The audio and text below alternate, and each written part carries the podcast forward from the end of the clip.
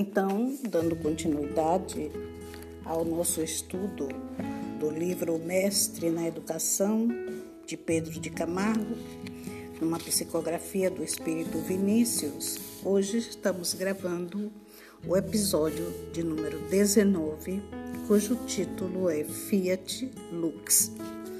A terra era vã e vazia, e as trevas cobriam a face do abismo. E disse então Deus: Faça-se a luz, e a luz foi feita. Isso está em Gênesis, no capítulo 1, dos versículos 2 e 3. Assim como era a terra no princípio, assim é hoje espiritualmente a sua sociedade, em que pese a presunção dos super-homens que a dirigem e orientam. As trevas envolvem a mente e os corações.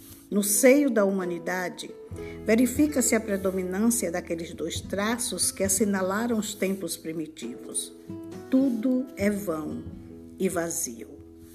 Os magnos problemas sociais são ventilados através dos séculos e dos milênios. Sobre cada um deles, avoluma-se uma avalanche de teorias e opiniões eivadas do personalismo dos seus respectivos autores. Muito se discute e muito se controverte. Nada obstante, os referidos problemas continuam insolúveis. A enfermidade e a dor, sob os seus multiformes aspectos, continuam a todos flagelando. A miséria, o vício e o crime se alastram e se multiplicam como vivo protesto à decantada civilização odierna. A guerra cruenta, impiedosa e bárbara prossegue seu curso como outrora, na sua faina devastadora, espalhando a morte e a desolação por quase toda a face do planeta. O direito brutal da força predomina sobre a força serena do direito. A materialidade reinante abafa o surto de espiritualismo onde quer que o mesmo ouse levantar o seu brado de protesto ou de alarme. As trevas cobrem a face do abismo. Urge que, de novo, o Divino Verbo profira a excelsa sentença através dos arautos celestes. Fiat lux. Sim, faça-se a luz no íntimo das almas que habitam o orbe, o orbe terráqueo. Somente mediante tal acontecimento se logrará reformar o mundo, substituindo-se os usos e costumes selvagens pelos hábitos e maneiras consentâneas com os princípios postulados da verdadeira civilização. As providências tomadas fora deste programa não passam de paliativos e remendos, com resultados muito relativos.